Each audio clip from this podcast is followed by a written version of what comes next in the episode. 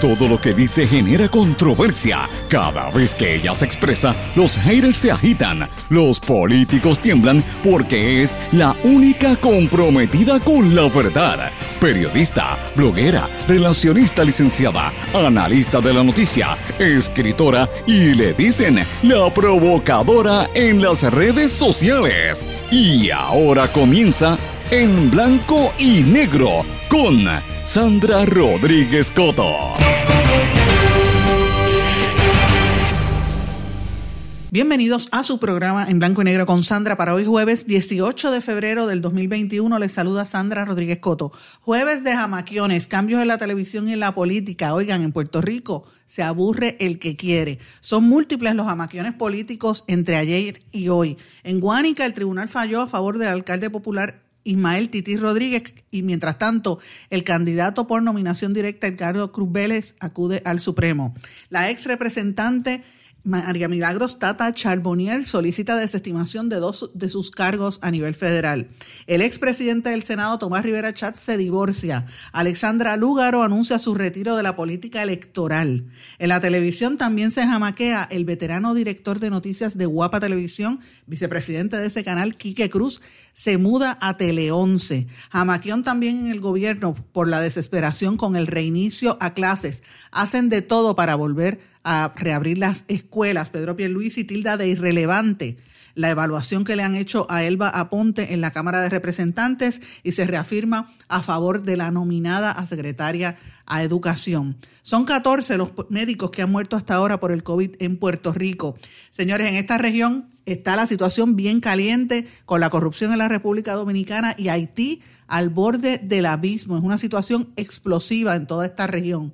Cargas policiales y disturbios en el segundo día de protestas en España por la detención del rapero Pablo Hasél. Las manifestaciones se han registrado desde Barcelona hasta Madrid. Bill Gates sugiere que podría necesitarse una tercera inyección de la vacuna para poder frenar las nuevas variantes del coronavirus. Casi 63 millones de personas han sido vacunadas en el hemisferio americano, reporta la Organización Panamericana de la Salud. Mis amigos, de estos y otros temas vamos a hablar hoy en su programa En Blanco y Negro con Sandra. Este es un programa sindicalizado que se transmite a través de todo Puerto Rico por una serie de emisoras que son independientes y a través de la cadena WIAC, también a través de sus respectivas plataformas digitales, sus aplicaciones para dispositivos móviles y por sus redes sociales. Estas emisoras son Radio Grito 1200 AM en Lares, la nueva Grito 93.3 FM, X61, que cubre todo el área desde Patillas, todo el sureste y parte del este de Puerto Rico. Se compone de las emisoras 610 AM y la 94.3 FM. A través de la cadena WIAC, que son tres emisoras, WYAC 930 AM, Cabo Rojo y toda la zona del suroeste hasta Mayagüez. WISA, WISA 1390 AM en Isabela y el norte de Puerto Rico y WIAC 740 AM desde la zona metropolitana y el centro de la isla. También nos sintonizan a través de WLRP 1460 AM, Radio Raíces, La Voz del Pepino en San Sebastián. Este programa se graba, usted lo puede escuchar a través de todas las plataformas que hay de, de, podcast y usted lo puede buscar ahí, yo les recomiendo siempre por Anchor. Se retransmite a las 8 de la noche de manera diferida en la plataforma web radioacromática.com y como siempre digo, escríbame, que yo le contesto a través de las redes sociales Facebook, Twitter, Instagram, LinkedIn y en nuestro correo electrónico en blanco y negro con sandra arroba gmail.com. Vamos de lleno con los temas para el día de hoy. En blanco y negro con Sandra Rodríguez Coto. Bienvenidos a su programa en blanco y negro con Sandra, mis amigos. Hoy es jueves 18 de febrero, esto va a las millas, y hoy es un jueves de jamaquiones, demasiados cambios corridos en la televisión, en la política, en el gobierno. Las noticias son múltiples y yo, como dije en los titulares, el que quiera se aburre. En Puerto Rico se aburre el que quiere, de verdad, porque es que pasan tantas cosas que uno no, uno no para. Mucha, mucha actividad que ha estado ocurriendo aquí en las últimas, yo diría en las últimas 12 horas, por ahí más o menos entre la salida de Alexandra Lúgaro y todo lo que ha estado ocurriendo. Yo anoche hice un comentario bastante tarde y yo dije, pero ven acá, ¿qué es esto? Aquí me hace falta este, como que darme un traguito porque es que es demasiado fuerte, demasiadas cosas una detrás de la otra.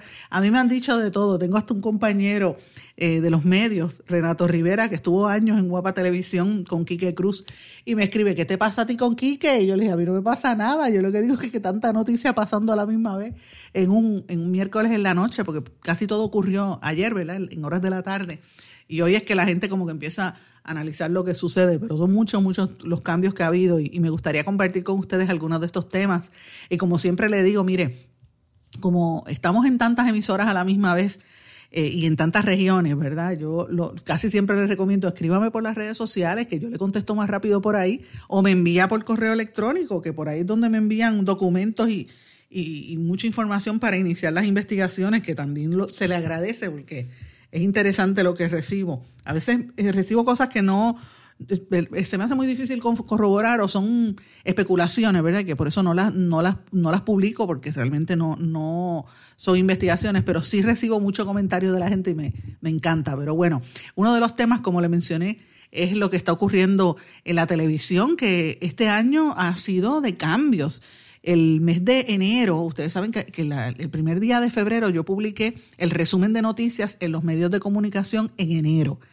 Y era inmenso, más de 50 cambios en, por lo menos a nivel de, de los políticos que han puesto ahora a hablar en los medios de comunicación y los cabilderos y expolíticos, ¿verdad? Aparte de eso, pues más de 75 cambios entre eh, gente que se va de un canal a otro, gente que eh, ha habido eh, cancelaciones en la radio, cierre de emisoras, compra de medios, etcétera. Ha habido muchísimo cambio.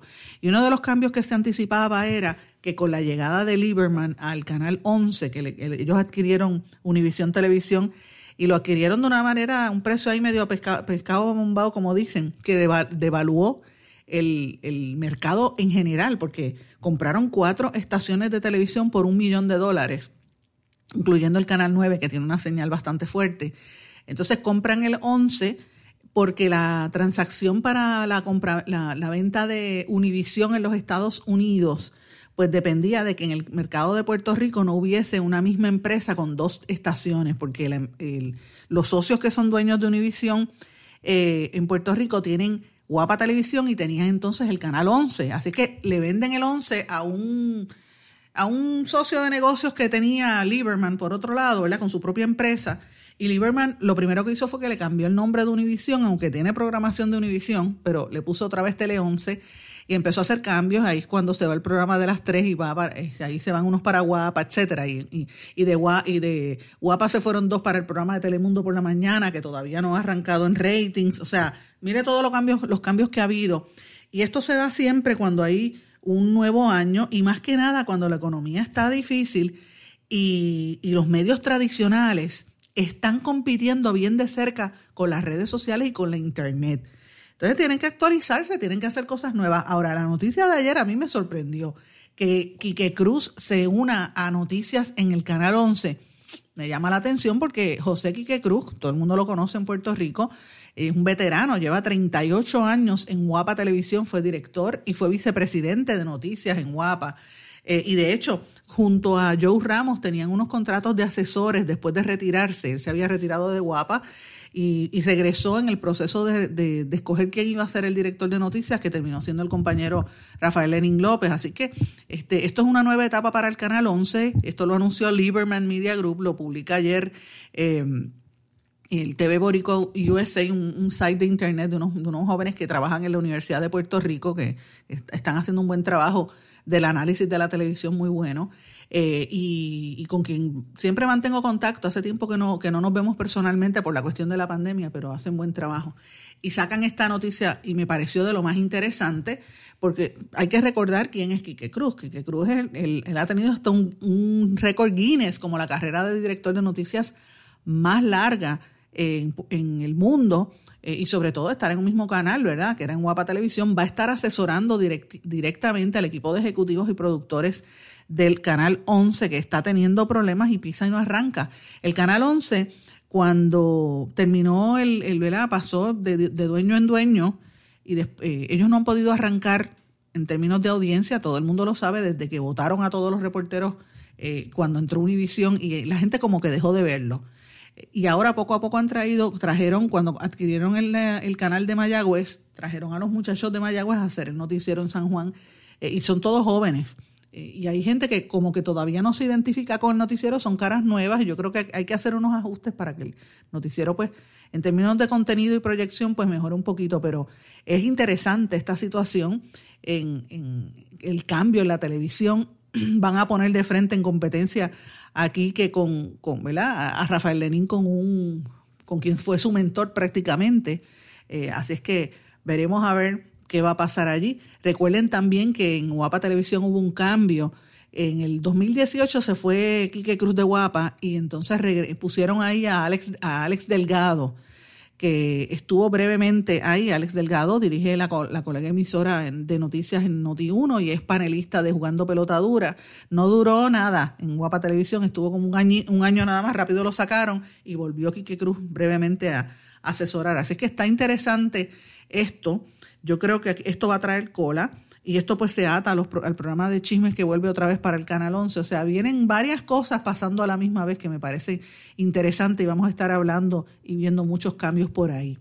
Eh, y obviamente, como dije al principio, es una manera para competir con la radio y competir más que nada con, con las plataformas digitales. Eh, más que nunca, y se lo digo a base de, la experiencia que yo tengo de años analizando esto y leyendo todos los, los, eh, los artículos y los medios de la industria, que uno sabe más o menos lo que está pasando, el, el dueño del medio que no se actualice se queda atrás. Hay que buscar alternativas de contenido y hay que buscar cómo mantenerse con nuevas tecnologías y la pandemia lo ha demostrado más que nunca, así que yo creo que esto es parte de los cambios, me parece interesante. Así que empecé con un cambio en la televisión porque es un, un área tradicional, ¿verdad? Están, los ratings están por el piso eh, comparado con otros medios y y ahora me paso de la televisión a la política, que por desgracia sigue siendo el tema número uno en Puerto Rico y nos quieren eh, meter la política por ojos, nariz y boca, pero es lo que está ocurriendo, ¿verdad?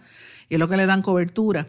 Eh, uno de los temas interesantes que para muchos puede ser una noticia, a mí de verdad, francamente, y lo digo con toda honestidad, esto como que no me importa mucho, que el, expresidente del Senado, Tomás Rivera Chats, esté divorciándose, esté en trámites de divorcio con, con su esposa, Catherine Alfonso Urbina. Esto salió en un site de internet, ¿verdad? Este, un, de un personaje que es de, chismes y presenta la, demanda de divorcio que se radicó el 27 de enero. A mí lo que me interesa y, me parece eh, sorpresivo de todo, este, de todo este tema, que coincide con el silencio de Rivera Chats. Rivera Chats ha estado bien callado y él pidió una excusa al presidente para retirarse de prácticamente de la vida pública eh, y obviamente pues eh, ya sabemos cuáles son los motivos. Mire, aquí en Puerto Rico se divorcia todos los días alguien. Eso es lo de menos. Todos los viernes hay un montón de divorcios. Así que esto no es, no es nada, de, nada del otro mundo. Ellos estaban casados desde el 94 y no tenían hijos. Pero lo, a mí lo que me llamó la atención de todo este proceso no es el divorcio, es quién es el abogado en el divorcio. ¿Usted sabe quién está divorciando Tomás Rivera Chassi representándolo como, como su abogado? Héctor Martínez, o sea, esta amistad de Rivera Chas con Héctor Martínez, que data desde, desde que estaban en la Junta de Libertad Bajo Palabra, todavía se mantiene vigente. Recuerden que Rivera Chats lo había defendido cuando tuvo los, los dos casos eh, Martínez y, después luchó para reinstalarlo y lo volvió a meter en el Senado. Eh, y ahora pues Héctor Martínez es su abogado que lo está representando. Mira qué cosa más interesante. Vamos a ver qué va a pasar en las próximas semanas. Eh, y, hay que desearle suerte tanto a él como a su, ex esposa, porque eso, como digo, Puerto Rico se divorcia todo el mundo. Yo me divorcié, todo el mundo se ha divorciado. En Puerto Rico se divorcian más de los que se casan. O sea, eso no es, para mí eso no es noticia. Para mí lo noticioso es que sea este Héctor Martínez, ¿verdad? El abogado, interesante por demás. Pero bueno, en, lo que sí es que hay unos amaquiones grandes en la política, que, que por eso quería mencionarlos en el programa de hoy. Uno es eh, otra también del mismo combo, Tata Charbonier, María, Milagro Charbonier, la ex representante, eh, solicita al Tribunal Federal que le desestimen dos de los 13 cargos en su contra. Ustedes saben que ella había sido acusada por un esquema de fraude y ella somete una moción donde está pidiendo que le eliminen los cargos 2 y 3 que son por las violaciones a la ley 666, que es eh, la violación de robos de fondos federales. Eh, y ella está pidiendo que le desestimen eso porque dice que no hay delito que Chata Charbonnier no se benefició de ningún programa de fondos federales de la Cámara de Representantes y que no es una entidad ni un agente que recibe fondos federales, eh, como, como aparecía en el pliego acusatorio. Ella dice que el dinero que se le pagó a su empleada fue porque el trabajo que realizó, lo cual tampoco, según Tata Charbonnier, viola la sección 666 de esta regla de, procesamiento penal, ¿verdad? Ella dice que hay otros casos, otros cargos en la acusación que no están sujetos a, modificación, pero para que la gente recuerde un poquito, María Milagro Charbonnier, eh, contra ella pesan cargos de, de conspiración, robo de fondos federales, que ese es el que ella está imputando, soborno, comisiones ilegales, o sea, ya recibió kickbacks y fraude electrónico, entre otros temas, ¿verdad? Lavado de dinero, que es lo que están diciendo, que es una, acusación bastante fuerte, la de lavado de dinero, eh, y lo que ellos le llaman el fraude electrónico, que es lo que utilizan. Recuerden que ya el esquema que tenía Tata Charbonnier era con, con las ATH, que se le, se le imputa haberle pedido a la empleada que le pagara eh, y le devolviera el kickback a través de pagos por ATH.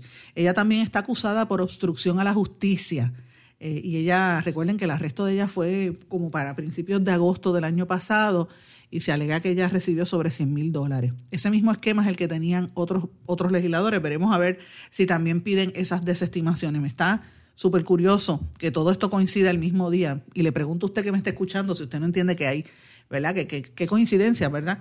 En, ambas cosas. Otro jamaquión grande que mencioné en los titulares, que también me parece importante en la política, es lo que sigue pasando, por desgracia, en el municipio de Guánica. Esa, esa elección ha sido un desastre.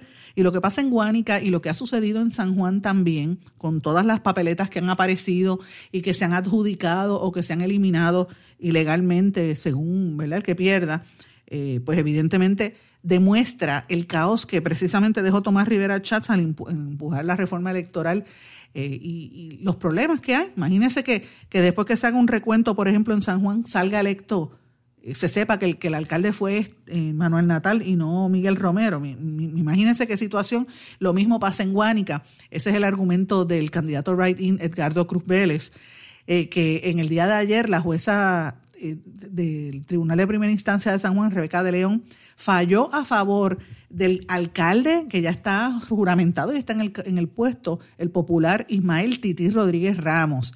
Y obviamente dice que muchos que votaron por el candidato Wright-In están bastante eh, molestos. Otros dicen que la situación pues por lo menos tranquiliza un poco los ánimos en el municipio de Guánica y yo tengo que decirles algo, ustedes saben que esa noticia rompió en este programa, porque aquí fue donde primero se, se habló con Edgardo Cruz Vélez y también con, con Ismael Titi Rodríguez. Lo hemos tenido múltiples veces aquí. El caso de Edgardo Cruz lo sacamos cuando a él lo destituyeron del proyecto Dignidad desde ese momento, en junio del año pasado, y ahora todo el mundo lo entrevista. Usted se habrá notado que yo he tratado de obviar entrevistarlos a ambos porque hay que esperar, en mi juicio, ¿verdad? Para, mire, si usted quiere saber la noticia de eso, pues la puede ver en cualquier lugar. Yo lo que quiero es traerles un análisis de lo que está pasando. Y cuando los traigo a entrevistas es porque hay algo adicional. Yo creo que en este momento el pueblo de Guánica merece una tranquilidad.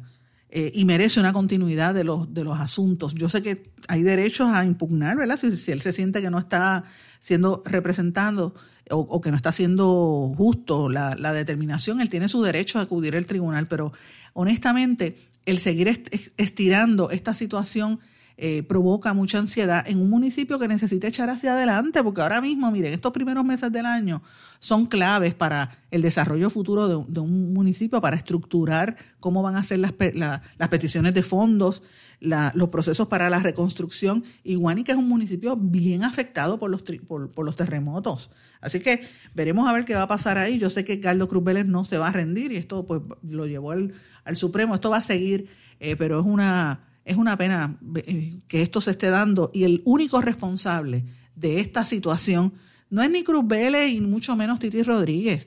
El responsable de esto se llaman legisladores puertorriqueños encabezados por Tomás Rivera Chats que empujaron esa reforma electoral que era un desastre. Fíjense lo, que eso representa. Y esto debe llevar a una reflexión profunda al pueblo y exigirle al, actual eh, gobierno y a, la, y a la legislatura actual que actúe, que, haga, que se mueva rápido y que cambien esa, ese desastre, ese, ese, ese revolú que crearon con la reforma electoral, que, creó una de las peores elecciones en nuestra historia, con muchas alegaciones de fraude y visos ahí bastante extraños con todo el proceso que pasó desde que comenzaron las primarias. Así que esto, esto es importante. De hecho, por ahí viene una elección en camino, hay que tener cuidado al respecto.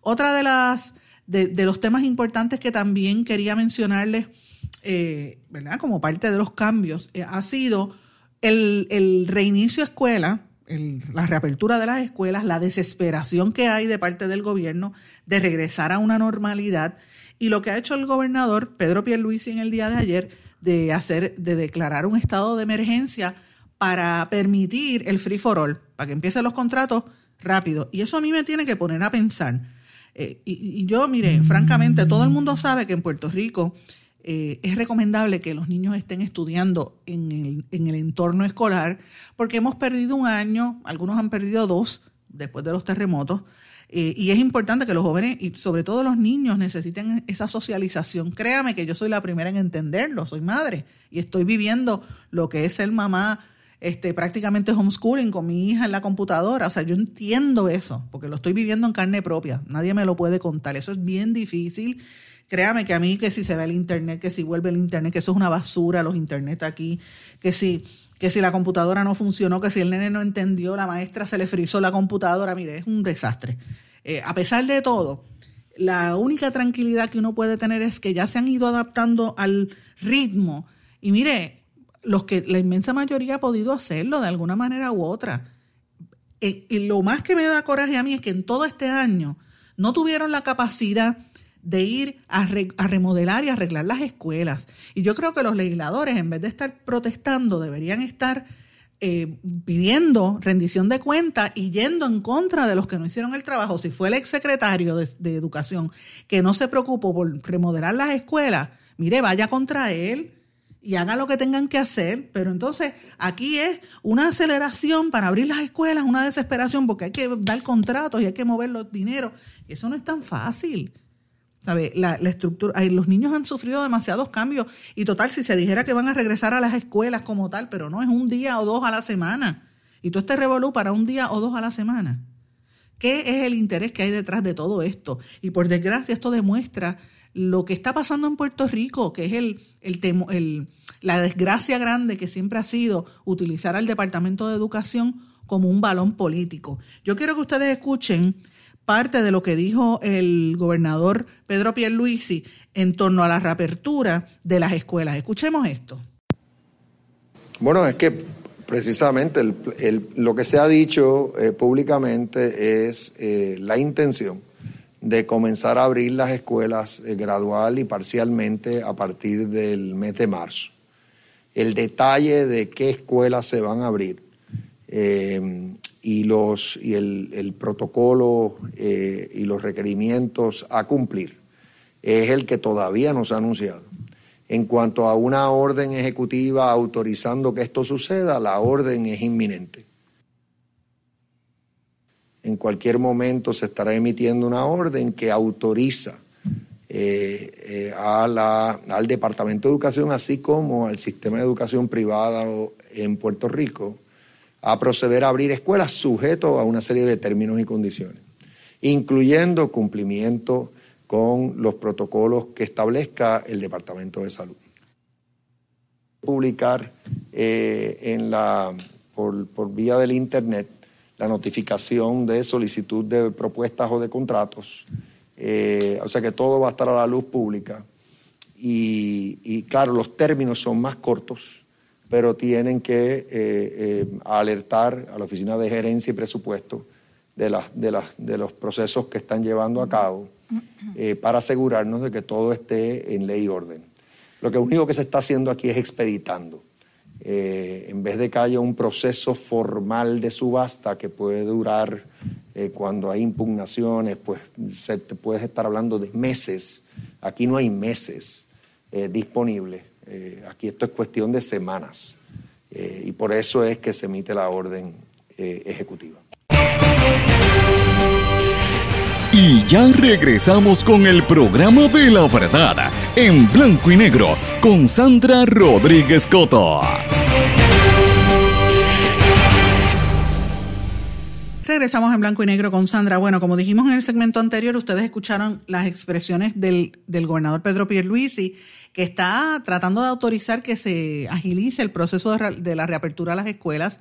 Tengo que decirle que hay muchas escuelas y colegios que determinaron que no van a reabrir, van a esperar ya al mes de agosto para que le dé tiempo a hacer lo que no hizo el Departamento de Educación durante estos meses. Entonces, mi cuestionamiento es el siguiente. Señor gobernador, señor presidente del Senado y de la Cámara, ¿por qué no van en contra del ex, del, ex secretario de Educación y de los que y de la OMEP, el, el ex director de la Oficina del Mejoramiento de Escuelas Públicas, a cuestionar por qué no pusieron las escuelas al día? Porque esta señora que está ahora nominada como secretaria de Educación, mire, lo que lleva apenas es un tiempo, no, no ella no era secretaria de Educación, ella era la presidenta de la Asociación de Maestros. Eh, y están ahora francamente le están tratando de, de, fiscalizar por cosas que no estaban bajo su incumbencia. Entonces, ¿qué ha pasado durante todos estos meses que el departamento no se puso al día? Esa es la pregunta que se tiene que hacer el pueblo de Puerto Rico. Y, lo más importante, la impunidad. Esto queda en nada, porque uno, lo, uno se queja, uno lo señala y como ellos se protegen, pues mire, queda en nada. Y claro, se tienen que proteger porque el Departamento de Educación es la mina de oro, ahí es donde está el dinero. El interés es mover los, los contratos, abrir todo, agilizar las cosas. ¿Por qué? Porque hay interés económico. Y por desgracia, los niños no es la prioridad y nunca lo han sido. Sea, eso que están diciendo los políticos, incluyendo el gobernador, vamos a, vamos a hablar con honestidad, los niños no son la prioridad. Lo que quieren es el dinero y va a poner a correr el dinero en la calle y darle contratos a gente. Yo me pregunto si esto es para para cumplir promesas de campaña. Mire, uno tiene que pensarlo basado en la experiencia que ha habido a través de la historia en Puerto Rico, particularmente en el Departamento de Educación con los ex eh, secretarios Víctor Fajardo y Julia Kelleher, que aquí todo el mundo la pintaba como la estrella, ¿verdad? Esa es la realidad. Y mientras tanto, Pierluisi sigue defendiendo a su nominada al Departamento de Educación, que a mi juicio es, fue safia, fue desafiante, fue agresiva, y fue burlona. Él va a ponte, y lo digo de frente, es la realidad. Porque una persona que se expresa, como ella hizo en esa vista de interpelación, con unos legisladores electos, buenos o malos, usted podrá creer lo que quiera, pero son electos y representan al pueblo. Yo digo, si ella, y yo reitero, si ella hizo eso ante los legisladores, ¿qué podemos esperar de su trato hacia los niños? Le han, le han ido quitando poco a poco el respaldo, incluyendo la misma asociación de maestros que ella presidió, ya no la está respaldando para el puesto, pero el gobernador sigue eh, apoyándola. Escuchemos lo que dijo Pierluisi al respecto sobre su candidata. Lo que pasa es que como que eh, yo lo que noto es que aquí lo que ha habido hasta cierto punto es un desorden. O sea, porque primero que nada es el Senado el que tiene que eh, pasar revista sobre ese nombramiento. Son los 27 senadores y senadoras los que tienen que expresarse en su momento. Es el Senado el que tiene que llevar a cabo una vista de confirmación. Lo que ha sucedido en la Cámara es algo hasta cierto punto irregular.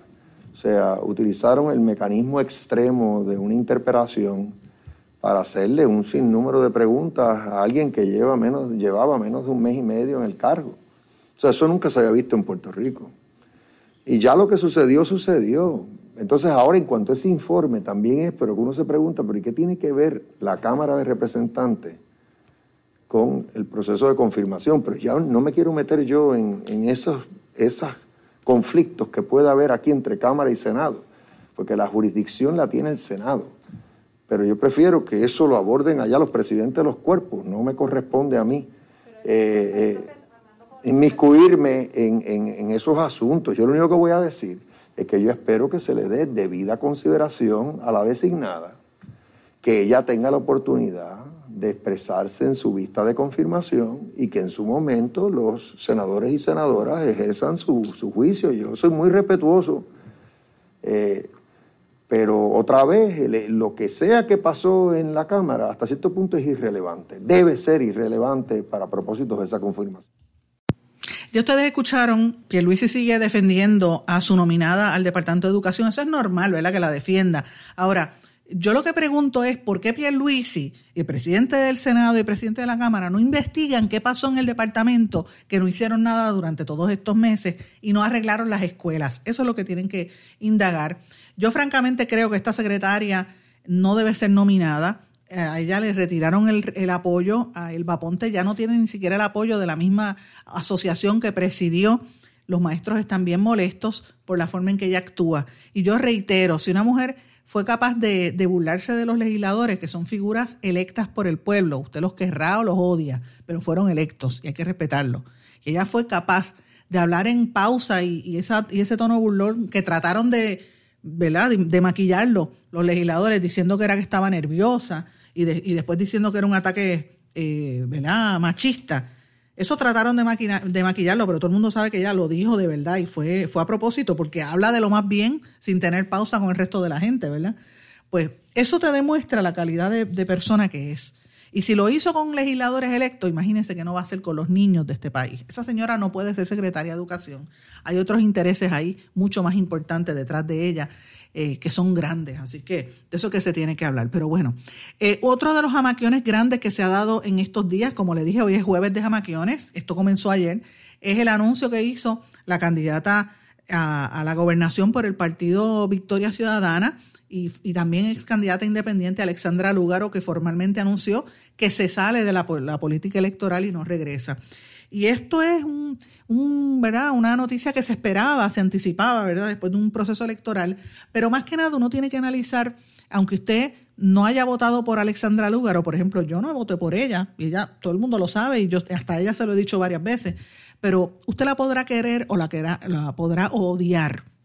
Pero Alexandra Lúgaro es una mujer valiosa en el sentido de que logró romper esquemas y puso a pensar a mucha gente y más que nada movilizó a una juventud sobre todo la generación centennial y millennial, que estaban completamente enajenados y alejados de la política, ella los logró motivar. Y era motivo de, de, de verdad esperanza en ese sentido, sobre todo en, la, en, las nuevas generaciones. Alexandra Lugaro rompió muchísimos esquemas en la política. Hay gente que dice que ella trabajaba en función del PNP, porque en las elecciones pasadas, en las anteriores, ella al incursionar y convertirse en la tercera fuerza logró que Ricky Rosselló ganara porque por, por, por, los votos que se fueron con ella, eh, le quitaron votos a David Bernier, que recordemos, Bernier perdió escasamente por un 2% de los votos. Y por eso fue que Ricardo Rosselló entró a la gobernación y miren el desastre de gobierno que hizo. Eh, y en estas elecciones también se atribuye que la votación que ella logró, casi un 15% del electorado, contribuyó a que se dividieran los votos y que Pedro Pierluisi llegara a la gobernación. Así que eso hay que pensarlo, ¿verdad? Y hay un elemento adicional que hay que, que, analizar sobre el rol histórico de Alexandra Lúgaro en términos electorales. Pero no es menos cierto que ella aprovechó una coyuntura con un Partido Popular que está a punto de, de, de estar moribundo, que la gente ya vota por, por, por, los nombres, pero no necesariamente porque tenga un, una creencia ideológica fuerte, con un partido totalmente dividido eh, y con, y con los, la molestia que ha habido en Puerto Rico, ella se presentaba como una voz de, experiencia y de esperanza más que nada. Y por eso acaparó tanta gente. Fue bien innovadora con el uso de las redes sociales. Eso fue lo que todo el mundo después limitó. Eh, y mucho, yo creo que ella transformó la política actual, ya que todos los políticos, muchos siguieron los pasos de Alexandra Lúgaro. Ahora, Alexandra Lúgaro tuvo el, el, carimbo, por decirlo así, utilizar un término esclavista que se le pone a las mujeres en la política, como, como muy pocas. Pagó con creces el ser mujer. Fue víctima de muchas campañas de descrédito. La campaña que hizo eh, Cobo Santa Rosa, unido a sectores del PNP, ahí estaba la, la, la abogada motorizada y la mujer que tiene problemas de salud mental, que tiene, que evidentemente los tiene, porque eso así es como se ve, eh, que estaba con su pareja, que estuvo preso, que trató de abusar de la niña de Alexandra Lúgaro. Mire, eso, ese, ese precio que tuvo que pagar Alexandra Lúgaro es impensable. De cómo la atacaron públicamente, cómo trataron de destruirla, cómo utilizaron a su hija para hacerle daño en la política, eso es impensable. Eh, yo creo que aquí en Puerto Rico nadie en la historia política ha tenido esa experiencia con un hijo menor de edad siendo niña. Así que eh, eso hay un elemento de sexismo fuerte en contra de Alexandra Lúgaro que ha pesado en contra de su carrera. Ella y yo lo hemos hablado muchas veces. Yo no soy amiga de Alexandra Lúgaro, pero tampoco soy su enemiga.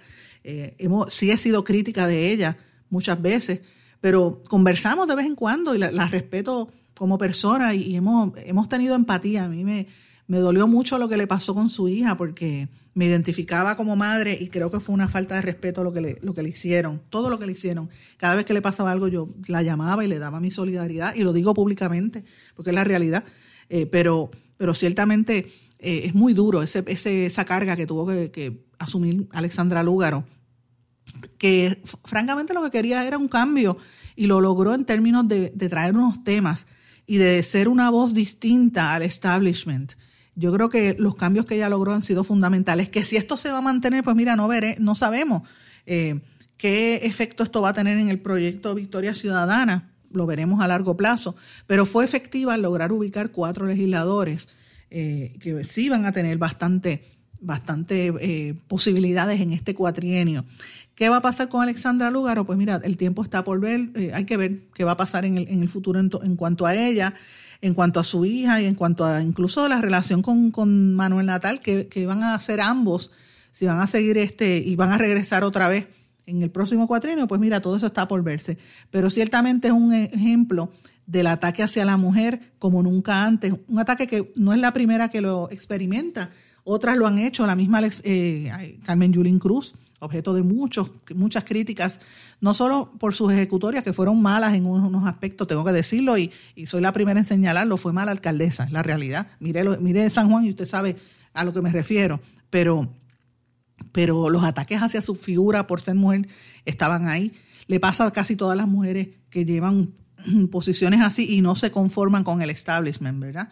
Eh, todas han sido objeto, pero como Alexandra Lugaro, muy pocas. Así que veremos a ver qué va a pasar con Alexandra Lugar en los próximos eh, años. Yo creo que es una figura que no va a pasar inadvertida y creo que va a tener una posición en la opinión pública importante con el, con el pasar del tiempo. Así que esto es, interesante. Pero señores, ese no es el único eh, cambio que ha habido.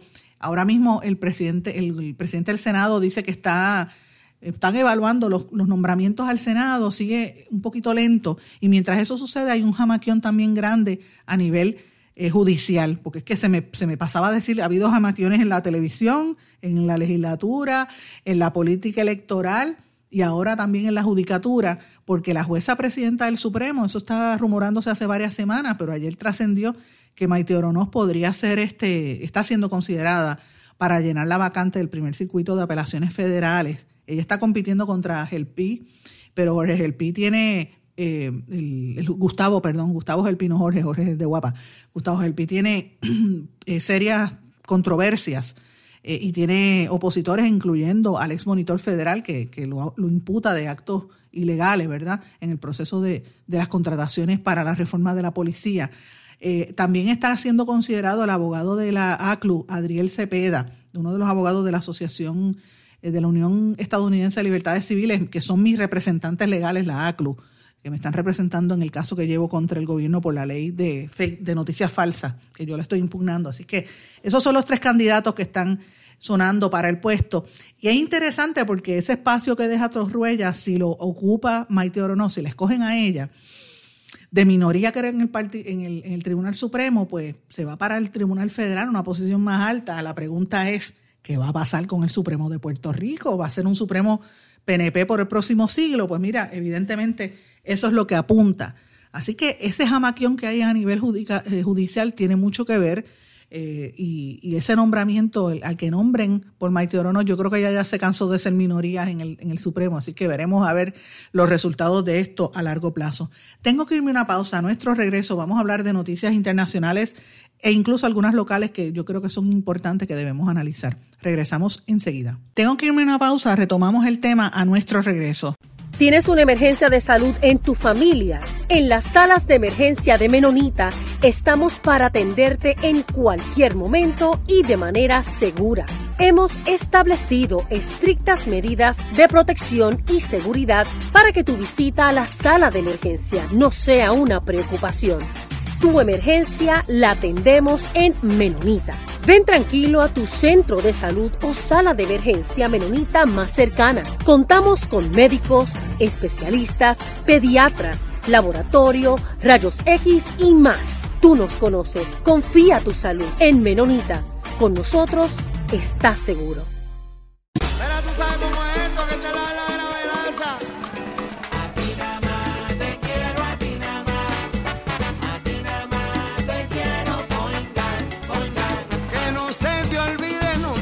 Olvidar. Márcalo, márcalo, yo quiero poingar. Ana, muchacho. Mira, márcalo sin miedo.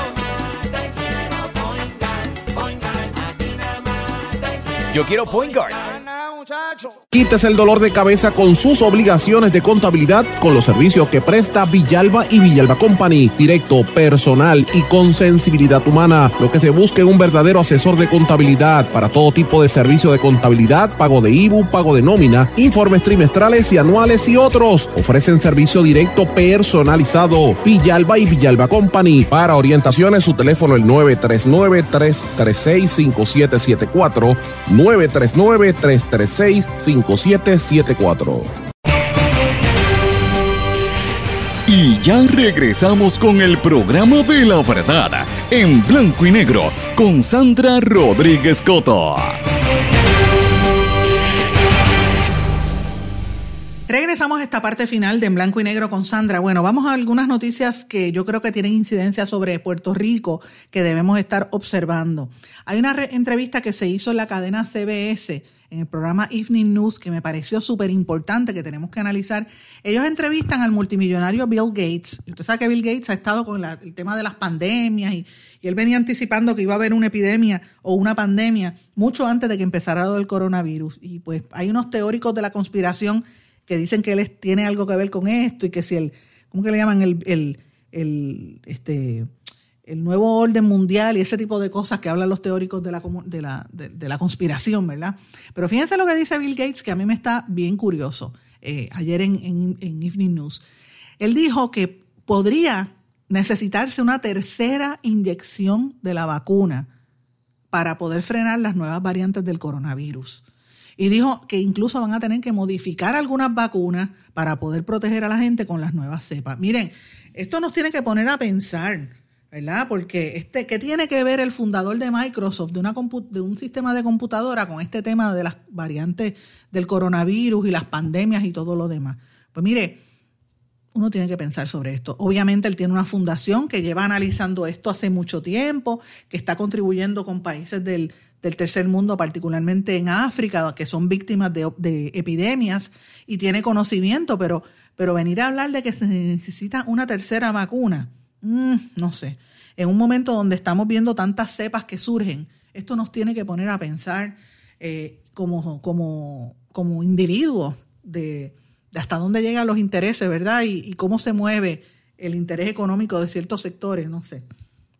Este tipo de comentario que hace Gates fomenta estas teorías de conspiración, porque es que uno tiene que pensarlo, señores. Y hasta ahora, 63 millones de personas en el hemisferio americano han sido vacunadas según la Organización eh, Panamericana de la Salud. Esos 63 millones, pues está desde, desde Canadá hasta Argentina, en su mayoría ha sido en la región del Caribe, que ha tenido una incidencia un poco más alta sobre, contándonos a nosotros en Puerto Rico. Eh, y dice la Organización eh, Panamericana de la Salud que más de 700 millones de personas podrían tener que ser vacunadas para poder llegar a esa cifra de un 70% de, de inmunidad, ¿verdad? La, la inmunidad rebaño, como ellos le hablan. Es importante saberlo porque, señores, 1.2 millones de personas se infectaron, llevan infectadas con el COVID en esta región. Eh, de un día para otro, en una semana prácticamente, más de 40 mil muertes en, los últimos dos días en el, en el hemisferio.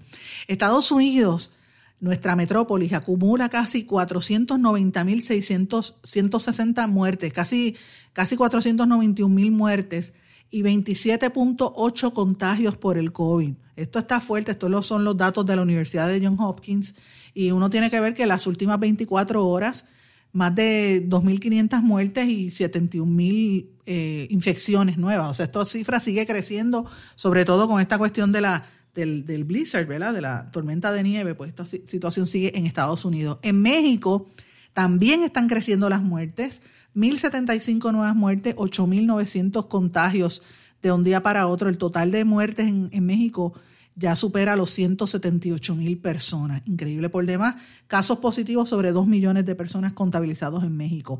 En Venezuela, le estoy dando un panorama para que usted tenga una idea. En Venezuela ya están hablando Nicolás Maduro de abrir la puerta a lo que él llama la, la vacunación privada porque él dice que hay que contrarrestar el, el, bloqueo que le tienen internacional porque no le llegan vacunas a Venezuela.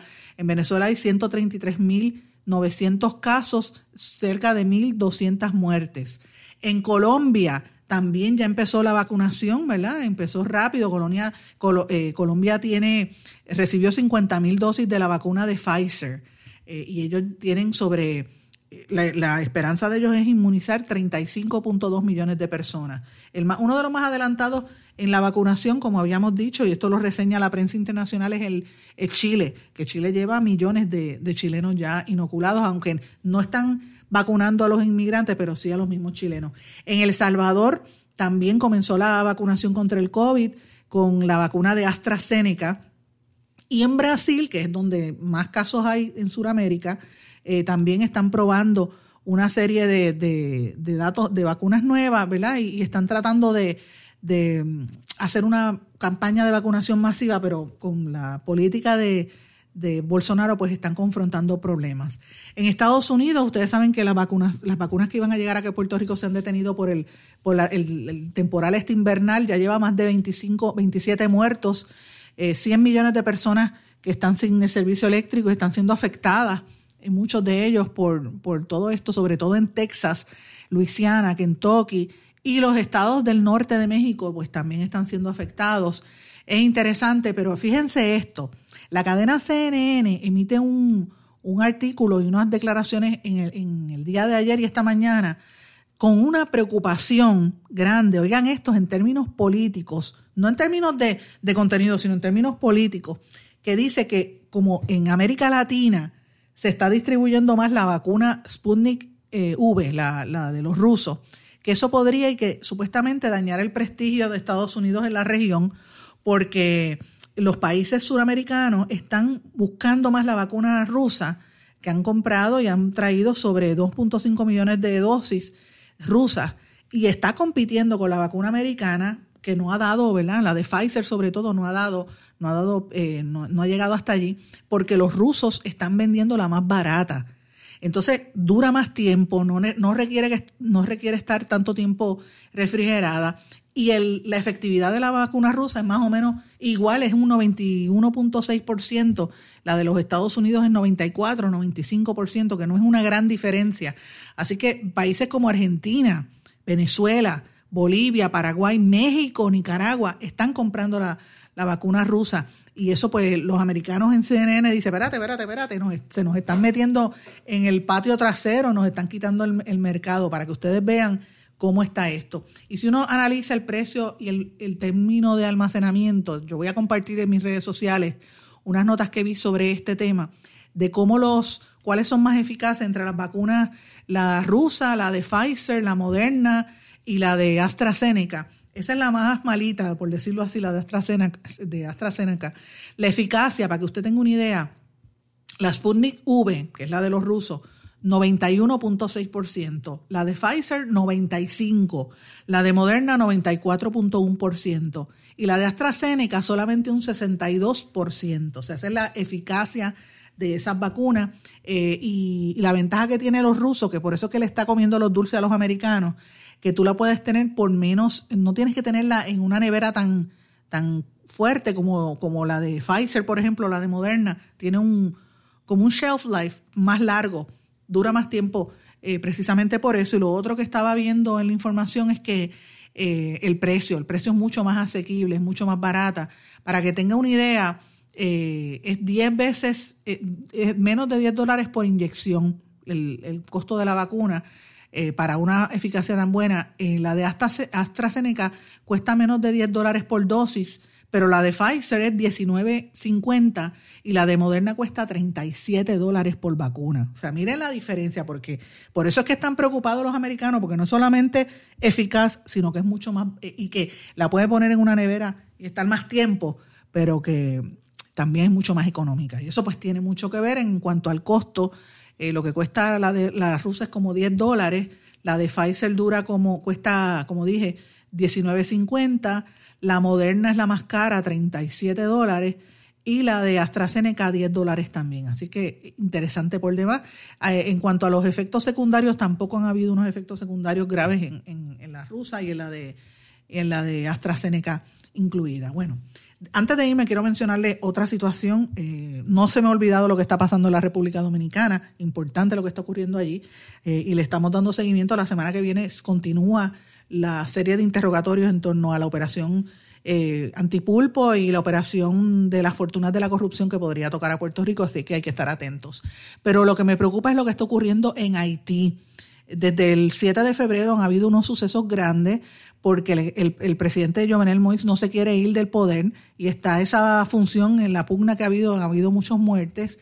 Y ya los economistas están diciendo, mira, esto está fuerte, la situación, Haití está al borde de una explosión política eh, y ellos acusan de, de orquestar un golpe de Estado a nivel interno para proteger a las élites y esto está provocando mucha muerte, provocando también muchos enfrentamientos armados y también aumenta la hambruna que hay en sectores de Haití. Así que esto tiene como consecuencia que la gente sale huyendo, se va a República Dominicana, llegan aquí a Puerto Rico. Así que toda, el, tener un enfrentamiento armado en esa región, pues podría desestabilizar aún más la economía de toda esta zona. Y yo creo que estos son temas que tenemos que hablar en Puerto Rico, que son importantes porque nos afectan directamente. Son vecinos prácticamente cercanos y nosotros pues casi ni hablamos de esos temas por desgracia, pero es importante, lo menciono porque ya los analistas y los economistas, como Fritz Jean, que es un economista bastante conocido a nivel internacional, está llamando la atención sobre lo que ocurre en Haití. Y ya el gobierno de los Estados Unidos también ha cambiado un poco el, el discurso hacia lo que ocurre allí. Tengo que mencionarles también algo, ustedes recuerdan que el año pasado habíamos hablado mucho sobre lo que estaba pasando en Bolivia cuando sacaron al presidente y hubo el cambio político y las protestas aquellas grandes y hubo un golpe de, de, de, un golpe de estado provocado por la que después se autoproclamó presidenta Yanín Áñez que tuvo que salirse después porque la gente no la quería. Miren, ella cogió dinero prestado.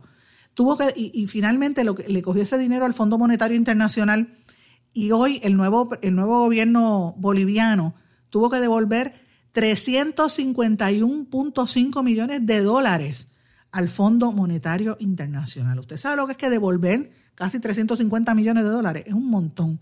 Eh, y eso demuestra que estaban utilizando los fondos para otras cosas y pues ahí, uno, entiende el esquema ¿verdad? de corrupción que estaba ocurriendo en, en Bolivia y es bastante similar a lo que ocurre en otros países de América Latina.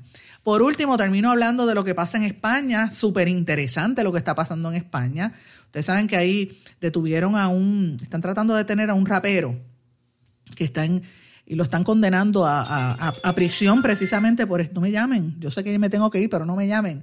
Lo están tratando de, meter en, prisión porque dicen que, que fomenta el terrorismo, están eh, ¿verdad? Cuestionan el contenido de sus canciones, dicen que también este, tiene una serie de multas porque violenta reglamentos de, del contenido de, su música, entre otras cosas, y más que nada que está evadiendo el pago de contribuciones. Me refiero a Hassel, el, el, rapero que está, que se atrincheró en una de las escuelas, Pablo Hassel.